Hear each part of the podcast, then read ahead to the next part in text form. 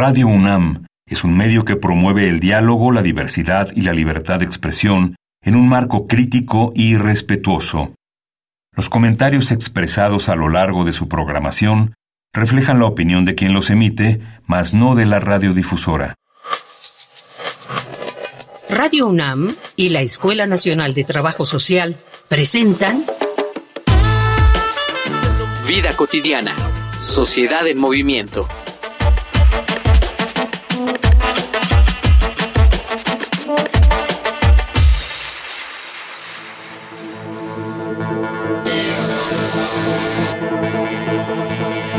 Excelente tarde a todas y todos nuestros radioescuchas. Soy Ángeles Casillas, como siempre. Es un gusto saber que nos sintonizan. Quiero comentarles que no hace mucho, para ser exactos, el 23 de agosto de este año, la ONU decretó el Día Internacional de los Cuidados y el Apoyo. No olvidemos que a partir de esto, cada 29 de octubre, es decir, en dos días, vamos a estar conmemorando esta fecha. Aprovechemos entonces para reflexionar sobre el tema, ¿no? Entonces, hoy vamos a hablar de eso, de cuidados, de apoyo, y creo que es por más interesante de considerarlo como un sostén de la vida, como un sostén de nuestra sociedad y la conservación de pues nuestra vida óptima. De eso vamos a platicar, pero antes, por favor, escuchen y anoten las redes oficiales de nuestro programa.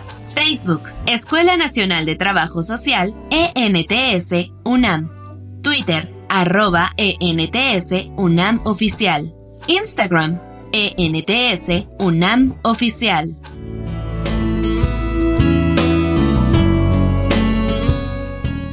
Margaret Mead, una antropóloga y poeta feminista de Estados Unidos, declaró alguna vez que para ella, la primera evidencia del nacimiento de la civilización humana no era la agricultura ni la escritura, sino los restos de un fémur fracturado que había vuelto a sanar. Decía que, en la naturaleza, un animal con un hueso de ese tamaño roto se vuelve una carga para el resto de la manada y, por consiguiente, es una sentencia de muerte segura. Si un individuo consiguió descansar el tiempo suficiente para sanar, significa que alguien más estaba ahí para alimentarlo, limpiarle, revisar su herida, para cuidarlo.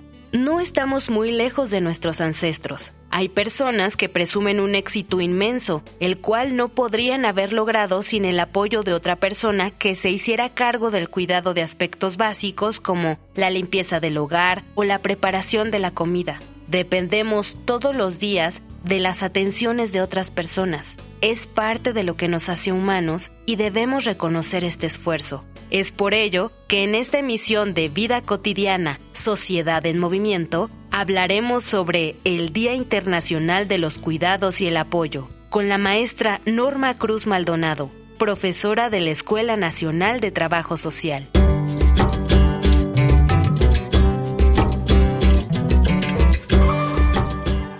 Hoy tenemos una invitada especial, una académica, excelente profesional de trabajo social, ganadora de muchos premios por su labor de investigación y de intervención, pero además de todo esto, es una excelente amiga. A mí me da mucho gusto recibirte, maestra Norma, ¿cómo estás? Muy bien, maestra Ángeles, pues eh, contenta de esta invitación, sobre todo por el tema y para pues fomentar que la Escuela Nacional de Trabajo Social desde hace varios años ha venido trabajando este tema en particular muy importante, ¿no? para la sociedad y me parece fundamental que hoy se dedique un programa de radio a este tema que hoy nos ocupa.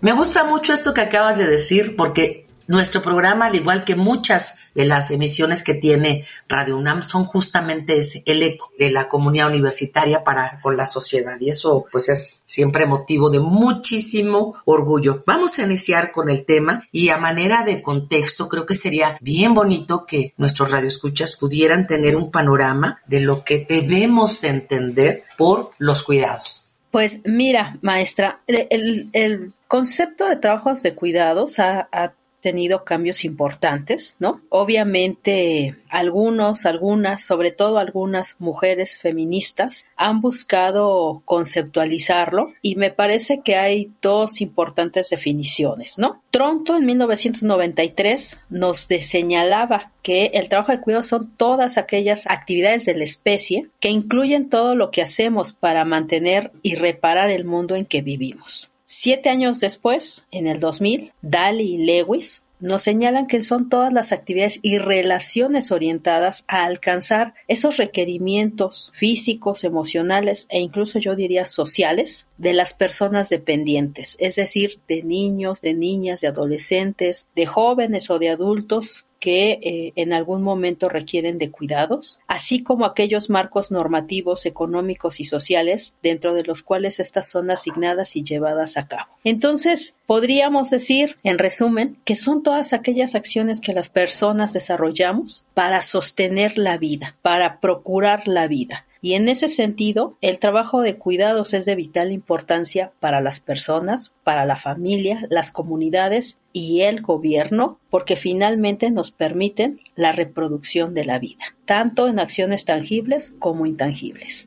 Oye, maestra Norma, yo, yo, tengo una duda, porque el tema de cuidado siempre ha sido parte de, pues, de temáticas que se abordan, ¿no? De, de, manera académica o de intervención. ¿Por qué ahora se le agregó la ONU cuidados y apoyo. ¿Por qué la palabra apoyo? ¿No está implícita en los cuidados? Hay personas que por la condición que tienen requieren solo de apoyo y algunas sí requieren de cuidados para la realización de sus actividades básicas de la vida diaria. Dependiendo de la situación de la persona, de la edad, de la condición por la cual requiere de este cuidado, de este apoyo, será el grado, digamos, de los requerimientos, ¿no? Por ejemplo, un bebé no necesita apoyo, necesita de cuidados, porque él no puede alimentarse por sí solo, no puede bañarse. En cambio, habrá algunas personas que en algún momento por eh, digamos alguna enfermedad, algún accidente, requerirán solo de asistencia, pero no de un cuidado completo. Y entonces se busca hacer un tanto esa diferencia. Pero al final de cuentas son cuidados. Ah, pues qué interesante que nos diferencies porque es cierto, depende de estos grupos etarios, personas que enferman o personas que tienen discapacidad, el que se le pueda brindar estos cuidados y estos apoyos de manera diferenciada. Pero como tú le dices, finalmente en un marco muy genérico ubicamos a los cuidados. Norma, históricamente, ¿quiénes han sido quienes cuidan y por qué? Históricamente quienes hemos cuidado somos las mujeres. Y obviamente tiene que ver mucho con este lazo en donde, pues de manera biológica, las mujeres generamos, procreamos vida y obviamente este lazo materno pareciera ser que también sea durante generaciones, pues obviamente a buscar eh, eh, desde una, desde los hombres eh, se ha conceptualizado como una condición natural de las mujeres que se nos da prácticamente desde que somos madres para cuidar. Vamos a hablar más tarde de esta parte, de esta dimensión, de los roles preestablecidos, de una construcción sociocultural de milenios de, años, ¿no? Donde la mujer se dedica al cuidado y la crianza y el hombre proveedor, y no hemos estado a la altura de los cambios que se presentan. Pero antes vamos a escuchar datos que nos preparan producción acerca del tema y en esta ocasión algunos estadísticos vinculados con los cuidados en México. Escuchemos la infografía social. Infografía social. Todas las personas necesitamos cuidados y apoyos. Es parte natural del ciclo vital de los seres humanos. Sin embargo, históricamente, la tarea de cuidados ha recaído generalmente en las mujeres. A nivel mundial, la fuerza de trabajo dedicada a los cuidados está integrada por 249 millones de mujeres y 132 millones de hombres. Para 2030, se prevé que el número de receptores de cuidados ascenderá a 2.300 millones entre personas mayores y niñas y niños de edades comprendidas entre los 6 y los 14 años. Las mujeres realizan el 76.2% de todo el trabajo de cuidados no remunerado, 3.2 veces más tiempo que los hombres. La primera encuesta nacional para el sistema de cuidados, elaborada por el INEGI, reveló que para 2022 en México, 75 de cada 100 personas que brindaron cuidados fueron mujeres. La misma encuesta detalló que en nuestro país 58.3 millones de personas son susceptibles al cuidado, una cifra que se conforma por personas con discapacidad, población infantil, niñas, niños y adolescentes, así como adultos mayores. Mientras que los cuidadores dedicaron 30.6 horas a la semana a esta labor, las cuidadoras mostraron un promedio de 38.9 horas. El 24 de julio de 2023, la Asamblea General de la Organización de Naciones Unidas aprobó la propuesta elaborada por 13 países, entre ellos México, para celebrar de manera oficial el Día Internacional de los Cuidados y el Apoyo cada 29 de octubre. Frente a la invisibilidad cotidiana del trabajo del cuidado no remunerado, la pandemia por COVID-19 puso en evidencia la centralidad y la importancia de esta labor. Las mujeres se vieron principalmente afectadas por las consecuencias socioeconómicas que acarrió este flagelo y la sobrecarga de cuidados expuso las desigualdades de género en el plano general, pero particularmente en esta faz de la vida de las comunidades. Es por ello que se vuelve imperioso valorar y reconocer el trabajo remunerado del cuidado y a las personas que cuidan como trabajadoras y trabajadores esenciales.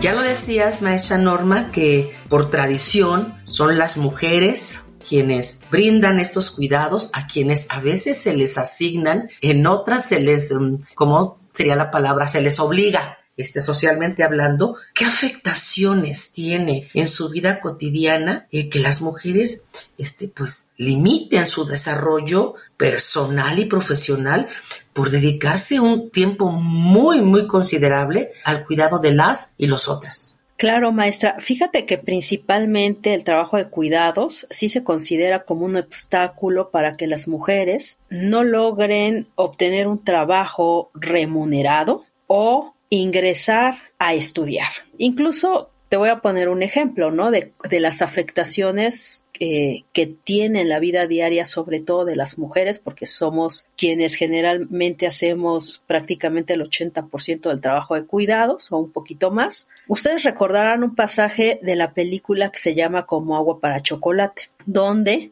una de las personajes eh, principales, ¿no? Es la madre de, de, Tita, que ahorita no recuerdo su nombre, y Tita quería casarse, y la mamá lo primero que le dice, ¿no? Es, tú no te puedes casar porque tú me tienes que cuidar a mí, porque tú eres la hija más pequeña. Entonces, obviamente, el impacto del trabajo de cuidados no solamente está relacionado a su incorporación al ámbito educativo o al ámbito laboral de carácter formal, sino también hay un impacto físico, hay un impacto psicosocial, un impacto emocional, y obviamente esto no siempre se ha visibilizado. Por ejemplo, en el contexto de la pandemia, en una investigación que nosotras realizábamos desde la Escuela Nacional de Trabajo Social, le preguntábamos a colegas trabajadoras sociales que estuvieron en instituciones de salud en, en, hospitales denominados COVID, qué pasaba con el trabajo de cuidados que ellas desplegaban a pesar de estar en instituciones, insisto, COVID. Y ellas lo que decían es que para cubrir estas necesidades de cuidados de sus hijos, de sus hijas, de sus personas dependientes, porque muchas de las trabajadoras sociales estaban a cargo del cuidado de su padre o de su madre persona mayor, ellas decían que dormían menos o que dormían más tarde. Al final de cuentas, había una afectación en el tiempo de dormir, en el tiempo del descanso. Entonces, las mujeres sacrificamos mucho esos tiempos de descanso, que obviamente tiene un impacto después físico, emocional y social para tratar de cubrir todos esos requerimientos de cuidados. ¿no? Entonces, los impactos son diversos. Oye, maestra, y, esta parte de, de, estos impactos que abarcan todas las dimensiones donde las personas nos desenvolvemos y que es un trabajo de vital importancia, ya lo decías tú, para sostener la vida, para procurar la vida. Debe ser una actividad considerada como un trabajo de entrada y pensando en que éste tiene que pues, remunerarse. Fíjate, maestra, que es muy interesante porque precisamente esa es una de las grandes discusiones hoy en día, sobre todo porque habrá personas que requieran de un cuidado mayor, de un cuidado completo, y obviamente eso va a implicar que la persona no pueda obtener un trabajo, insisto yo, remunerado formal o poder acceder a estudios. Y eso sí tiene una implicación muy importante, sobre todo por ejemplo, para el futuro de las mujeres, ¿no? O hombres que también pueden ser cuidadores, eh, sobre todo para la etapa de la vejez. ¿Por qué? Porque eso es con lo que ahorita nosotros nos estamos encontrando en el escenario actual. Muchas de las adultas mayores que se dedicaron al cuidado de los hijos y de las hijas, en este esquema donde el, padre era el proveedor, y pensando en que las mujeres vivimos más que los hombres, las mujeres que ahorita son adultos mayores no tienen pensión porque no trabajaron, no gozan de eh, una economía que pueda sostener esta vejez. Entonces el impacto sí puede ser incluso a futuro y me parece necesario reconocer estos temas. Obviamente también si nosotras pensamos en instituciones tanto gubernamentales como no gubernamentales que se dedican a brindar servicios de cuidado, si hacemos incluso vamos a, a rastrear de manera informal, son costosos, en algunos casos eh, se cobra por días, por semanas. Son escasas también estas instituciones. Cada vez hay más de tipo privado y menos de tipo gubernamental. Pero también hay varias de estas, eh, de estas, eh, de estos espacios de cuidado alternativo de carácter social, es decir, desde organismos de la sociedad civil. Justamente eso que nos comentas de estos precios tan elevados de estas estancias, de estos espacios de retiro y de convivencia, nos tendrían que poner a pensar y a reflexionar que entonces, ¿por qué una persona que deja de lado muchas de sus actividades, su proyecto de vida, no puede considerarse como alguien que pudiera tener una paga por estos cuidados que realiza. Pero bueno, esa es, esa es mi opinión. Vamos a escuchar otras opiniones, porque aquí en nuestro programa nos gusta preguntar a las mujeres, en este caso, eh, que realizan trabajos de cuidado como parte de su vida cotidiana, cómo lo viven, cómo se organizan, cómo se sienten. Vamos a escuchar, te invito, maestra Norma, también a que escuchemos nuestras voces en movimiento. Voces en movimiento.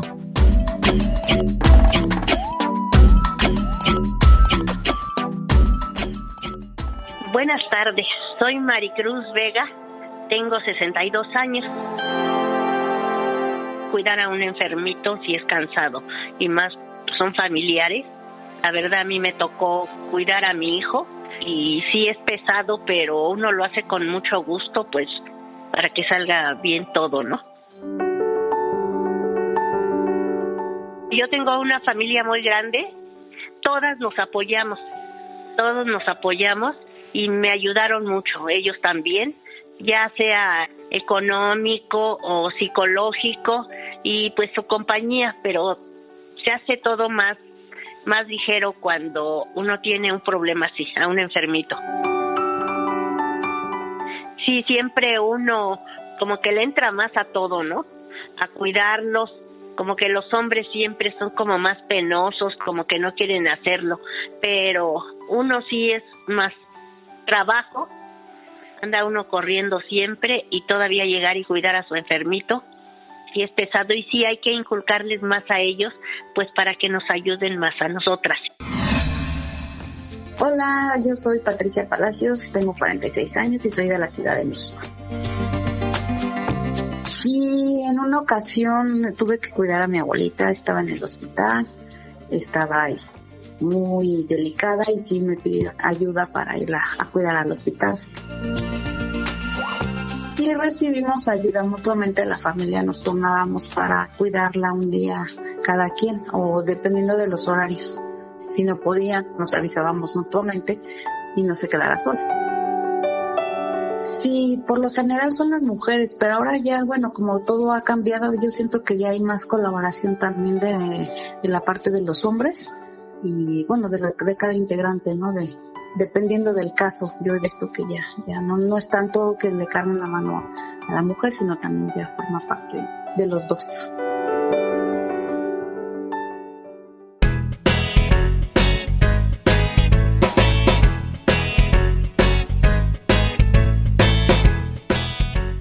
Mira, Maestra Norma, creo que eh, a lo largo de la humanidad esto de los cuidados ha sido parte de la vida cotidiana y como tú bien lo señalabas, todas las personas estamos capacitadas, siempre lo hemos dicho, no recibimos una capacitación ni formación, ni mucho menos una paga por ello y cada vez se hace más complejo porque finalmente las familias en su estructura están mucho más adelgazadas, ¿no? En el número de sus miembros. ¿Tú crees, maestra Norma, que el decretar esto a partir de la ONU como el 29 de octubre para este Día de los Cuidados abona en hacer conciencia, por así decirlo, sensibilizar para empezar a armar un proyecto más, pues más formal, más, más decidido.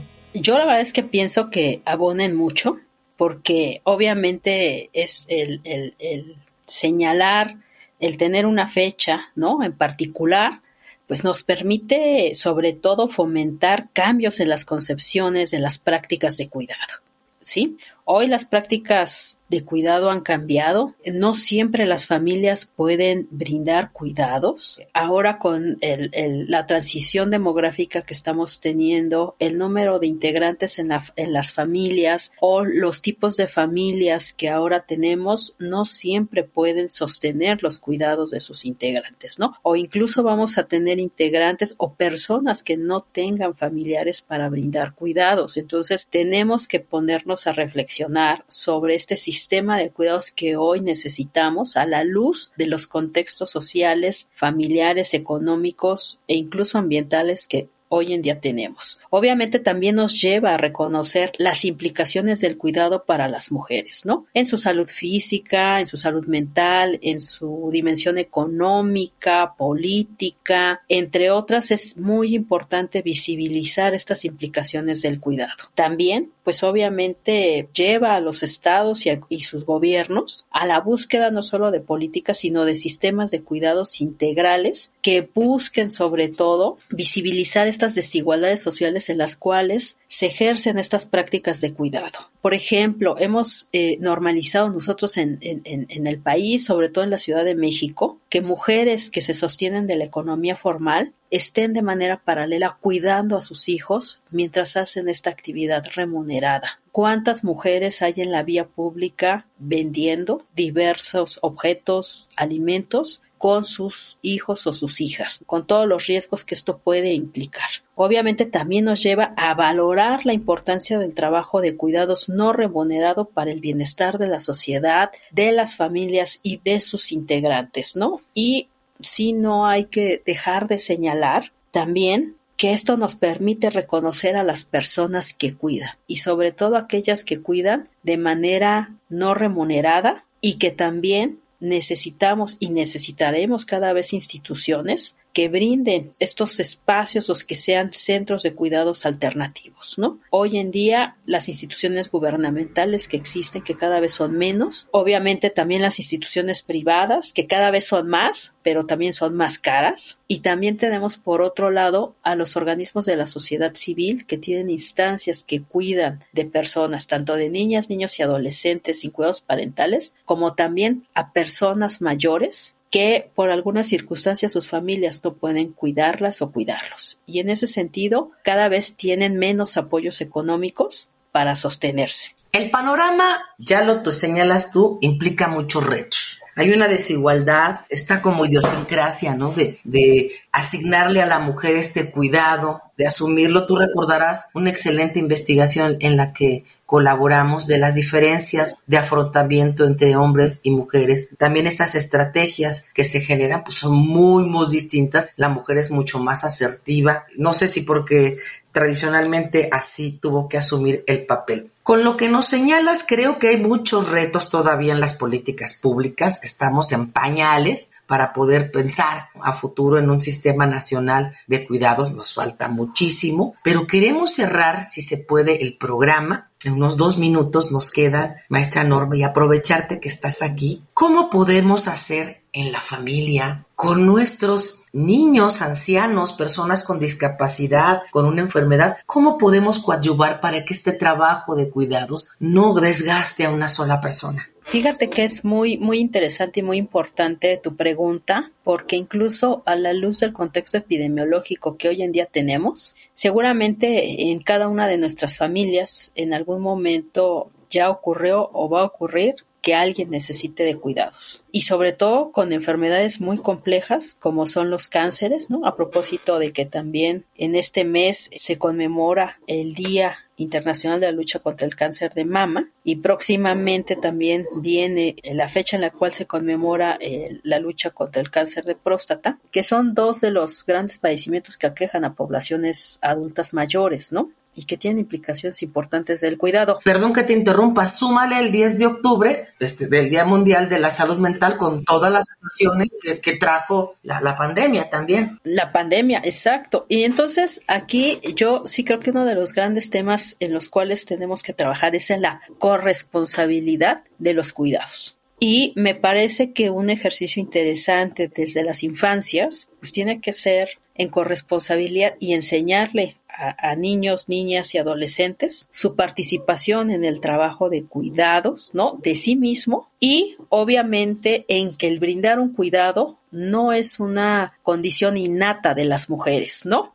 En realidad nadie nace aprendiendo a cuidar al otro. Aprendemos a cuidar a partir de una necesidad muy particular. Entonces, lo importante es esa corresponsabilidad del cuidado entre hombres y mujeres porque en algún momento de nuestra vida nosotros fuimos cuidados y en algún otro momento de nuestra vida nosotras y nosotros, nosotros vamos a ser cuidadores. Con eso vamos a cerrar nuestro programa. Se nos agotó el tiempo, maestra Norma. Este exhorto, seamos corresponsables, estamos y fuimos cuidados o nos corresponde hacerlo y empezar desde las primeras infancias. Con ello cerramos el programa. Maestra Norma, agradecerte enormemente a nombre de Radio UNAM el que hayas compartido con nosotros este interesante tema. Hay muchos retos gubernamentales, sociales y familiares. Sí, espero que haya sido sensible para nuestros radioescuchas estas, estas reflexiones. Voy a despedir nuestro programa, no sin antes agradecer a nuestro productor José Luis Tula, a Carolina Cortés, Mario Conde, Carla Angélica Tobar por la información que nos preparan, la coordinación de Roxana Medina, a todas las personas que nos sintonizaron desde diferentes espacios y que estoy segura que lo harán ah, el próximo viernes también aquí por Radio UNAM. Maestra Norma, gracias, fue un placer escucharte como siempre. Me despido, soy Ángeles Casillas tengan, hagan un excelente fin de semana. Vida cotidiana, sociedad en movimiento. Es una coproducción entre Radio UNAM y la Escuela Nacional de Trabajo Social.